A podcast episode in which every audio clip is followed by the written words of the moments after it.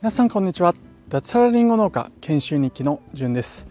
この放送は45歳で脱サラして長野県の限界集落に移住した僕がリンゴ農家になるための研修を通じての気づきなどを実際のエピソードを踏まえて話す番組です。この番組はスマホの中に農村を作るトマジョダオの提供でお送りいたします。トマジョダオでは6月9日ロックの日にクリプト JA という NFT を発行いたします。はい皆さんおはようございますおはようじゃないですね。おそようございますって いつもあのフリーランスの学校の周平さんが言ってるんですけどもまさにそれですね。おそようございます。2023年4月17日日曜日ですね。現在時刻は18時56分ということでもう周りは真っ暗なんですけども今日もですね家の前の山の上に来て、えー、放送をとっております、えー、今日はですね朝3時に起きて、えー、5時からですね、えー、防除というりんごのですね、えー、畑に農薬をまく作業をしてまいりましたのでで今日ずっとですね何時だ？3時ぐらいまで、えー、仕事をしておりました。農作業ですね。でその後帰ってきてすっかりスタイフを忘れてですねちょっと自分のブログ記事を直したりあと僕が所属しているトマジョダオの公式サイトのちょっと手入れをしたりそんなこんなをしている間にこんな時間になってしまいましたでちょっと思い出してですねあスタイフを取るの忘れたということで今外に散歩に出てきてこの放送を撮っております。はい、で今日の放送なんですけれどもチャット GPT でブログは無価値になるのか？というお話をしていきたいと思います、えー、前提としてチャット GPT っていうのは何ですか？という人ももしかしたらいるかもしれないのでお話しするとですね。チャット GPT というのは、まあ、AI を使った何て言うんですかね、えー、検索ツールになるんですかね。このチャット GPT ってすごくてですね。あのなんか質問をすると AI が回答してくれるんですよね。うん、例えば皆さんが Google で、えー、どうですかね長野県、えー、僕の住んでいる上田市おいしい、えー、レストランとかって検索すると Google 検索の場合は、えー、上位にですね、えー、10サイトぐらいを表示してくれてでその中で自分で記事を読みながら、えー、関連する記事を見つけてですねその中で美味しいレストランを見つけるなんてことを今現在 Google 検索だとできますよね。うん、それがですねこのチャット GPT で、えー、今言ったように長野県での上田市で美味しいレストランを例えばま5個でも10個でもいいんですけども、えー、ま5個教えてくださいっていうとですねチャット GPT がですね教えてくれるんですね。うんでこのチャット GPT って何かっていうと AI なんですけれども要はネット上に転がっているさまざ、まな情報を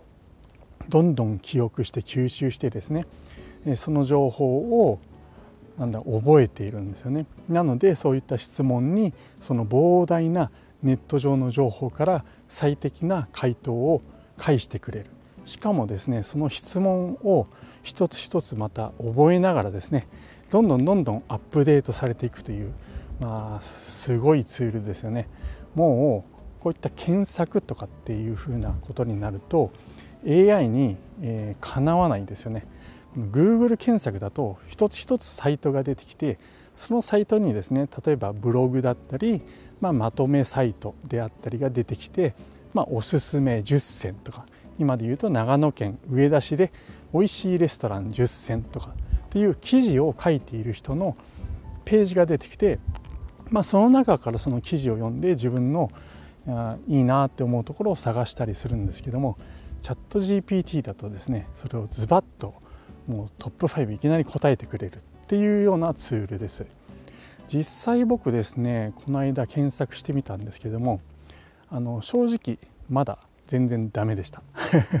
多分情報が少ないのか分かんないんですけどもなんか昔すでに閉店された店だったりあるいはですね嘘も含まれてましてねましたね、うん、明らかに長野県上田市じゃないお店が入っていたりあとは URL リンクがそのお店じゃないのが含まれていたりということで、まあ、まだまだちょっと使い勝手が悪い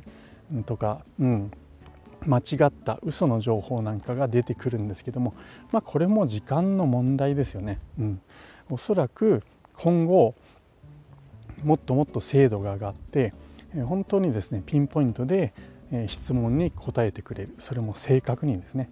今言った例えば長野県上田市で美味しいレストランってちょっと漠然としすぎているのでもうちょっと解像度を上げて長野県上田市で、え、おしゃれでなんだろうな、カップル、うん、夫婦であるいは誕生日のなんだろうなあのお祝いに使えるちょっと高級なワインの美味しいフレンチレストランとかっていうと、まあ、それを正確に答えてくれるようになるなるんですよね、うん、今はならないっていうところでちょっと説得力ないかもしれないんですけどももうほんと日々アップデートされてるんでもう間もなくそういった時代が来るというふうに思います。うん、そうなるとですね、えー、今までは Google 検索で出てきた上位記事を目指してですね、えー、僕なんかもブログを書いているわけですから、まあ、その上位に表示されて、まあ、僕のブログが誰かの役に立てばいいなみたいなことであったりあるいはそこからま広告なんかを貼ってですねえアフィリエイトっていうんですけどもその広告を見た人から何て言うんですかね。あの何かを買ってもらったら収益を得たりあるいは広告を貼ることによって広告費用が手に入ったりなんてことで、まあ、ブログで稼いでいるいわゆるブロガーなんていうのがいるんですけれどもまあ、僕もそのブロガーの一人なんですけれども、うん、そのブログが、まあね、みんながチャット GPT を使うようになったら無価値になるんじゃないかなんていう、まあ、心配をしている人もいらっしゃると思います。で僕も、まあ、その一人であるわけなんですけれども、うん、じゃあどうするかって、まあ、これには絶対抗えないなっていうふうに、僕は思っております。うんでじゃあブログをやめるのかっていうと答えはノーですよね。うん、何かっていうとこのブログの僕は需要はまあ小さくなる、うん、だんだんなんだろうな、減っていくとは思っているんですけどもじゃあタイトルみたいに無価値になるかって言ったらそんなことはないんじゃないかなっていうふうに、えー、思っております。えー、僕は日々ですねこのチャット GPT という AI ツールが話題になってからずっと考えてます。うん、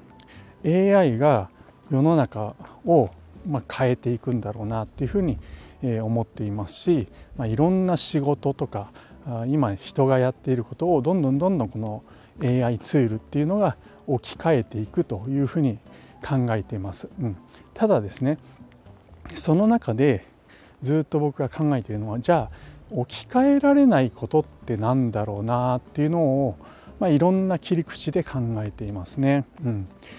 例えばこの間ちょっと話したんですけども農業っていうのをじゃあ AI が全部担えるかって言ったら今現在は難しいというのが結論になると思います。えー、まあ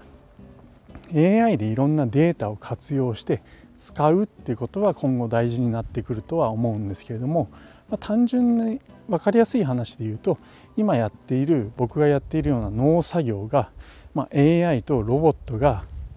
うん、協力してですね、まあ、組み合わせてその作業ができるようになるかって言ったらまあ無理でしょうね、うん、何年かかるんですかね、えー、僕が生きてる間に、えー、AI がですねりんごの収穫をして選別をしてあるいは、えー、花とかをですね摘んだりえそういったことが全てできるようになるとはちょっと思えないですよね、うん。まあ、進化のスピードがすごいんで絶対とは言えないんですけども、まあ、ちょっと難しいんじゃないかなっていうふうに、え、思っております。はい、で、まあ、今りんごの話をしたんですけども今日はブログの話なのでじゃあブログについて、え、どうかっていうとですね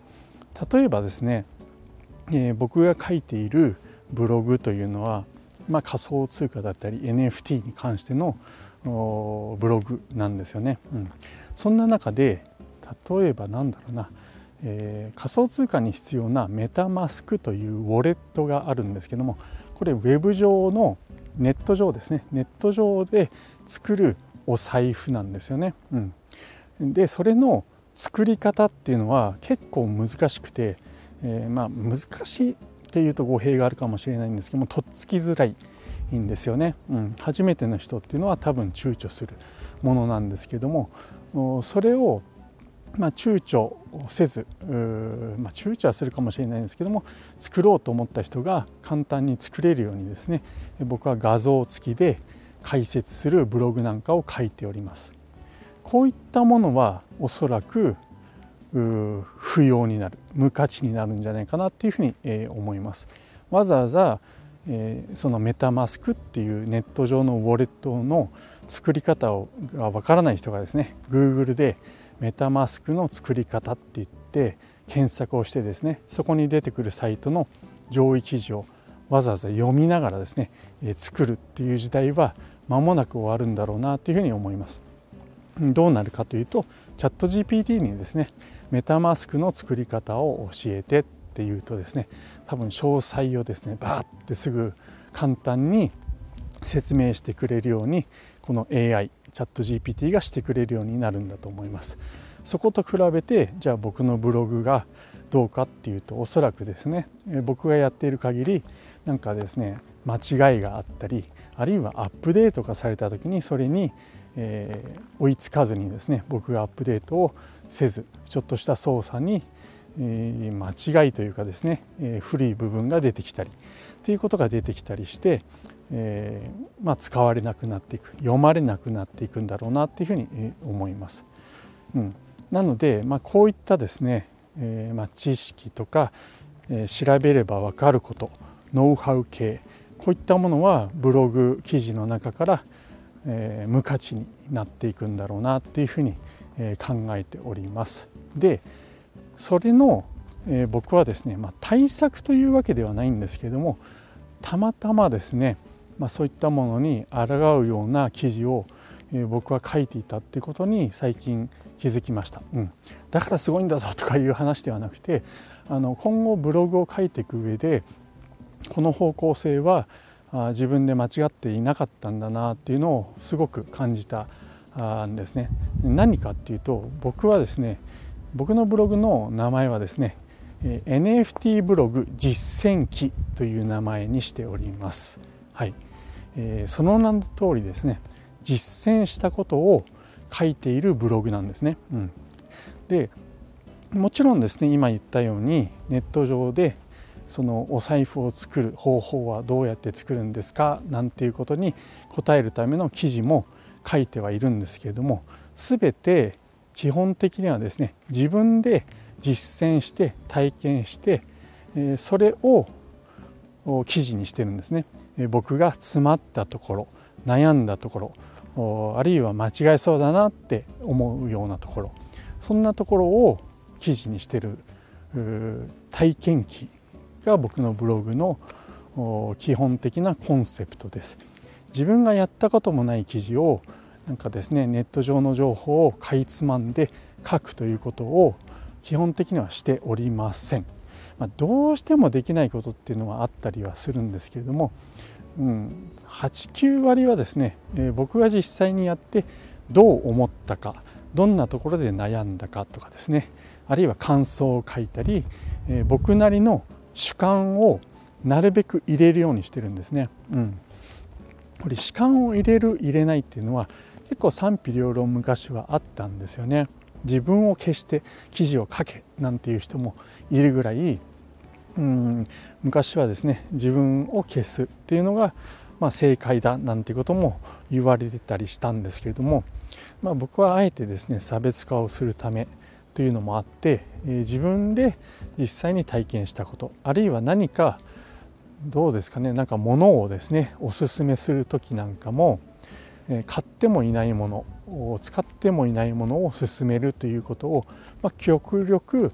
まあ、避けてきたっていうのがここ最近の僕のブログ記事になっております。なので使ってこんなところ微妙だったなとかあこういうところが良かったよ。こういうところですごく助かりました。なんてことを書いて、え進めたりしているんですね。うん、これが僕はですね結果自分のブログ記事を、まあ、価値あるものとしてこのチャット GPT AI がですね猛威を振るう時代でも、まあ、ブログを価値あるものとして残す手段なんじゃないかななんていうふうに、えー、思っているというお話ですね。はい、えー、皆さんどうですか？チャット GPT、えー、使ってますか？あのですね、えブログとか関係なくもしですねえー、まだチャット GPT を使ったことないなんて人はこれ無料で使えるツールですので是非一回体験してみることをお勧めします。今まで自分がやっていた仕事とかいろんなものをですね、まあ、見直す機会になるんじゃないかななんていうふうに、えー、思っております。僕はまあ以前会社に勤めていましたので、まあ、そこでプレゼン資料を作ったりですね、えー、しておりましたけれどもそのプレゼン資料なんかもまあね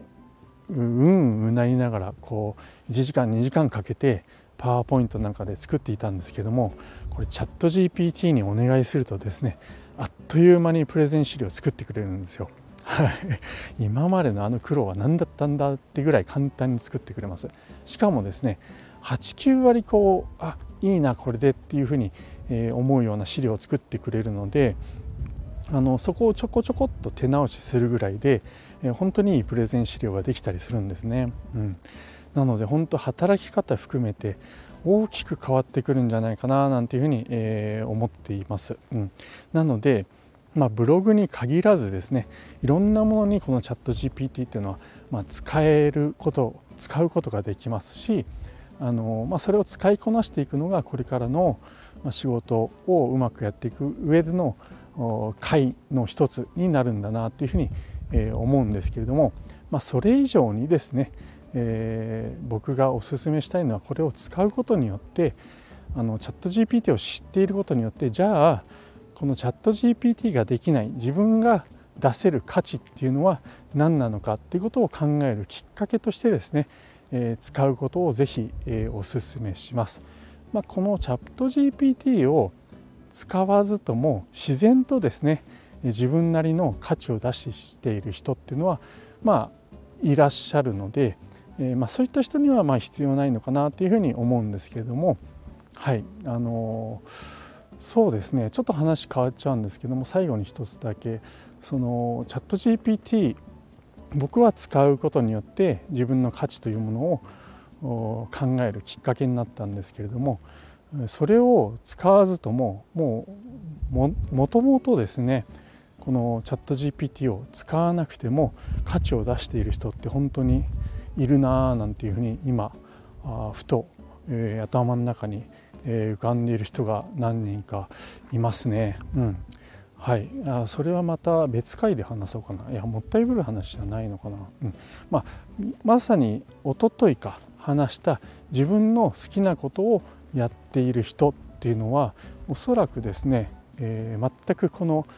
チャット GPT が来ようが関係ない世の中に、え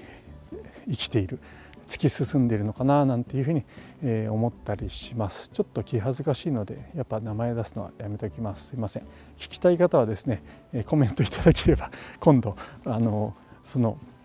チャット GPT に影響されない人 僕が選ぶそんな人をちょっと話してみたりしたいかななんていうふうに思いました。もったいぶってすいません。はいちょっと照れくさいんでやめときます。はいということではい、えー、最後まで聞いていただきましてありがとうございました。本日はですねチャット GPT でブログは無価値になるのかというお話で、えー、まあ、自分の体験とか実践、えー、経験そういったものを通じてえ、自分なりの生の主観を交えた意見とかそういったものを発信することによって、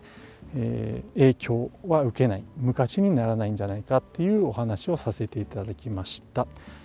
最後まで聞いていただきましてありがとうございました。それでは今日も楽しくやっていきましょうじゃなくてもう夜なんではい今日も一日お疲れ様でした。ではでは。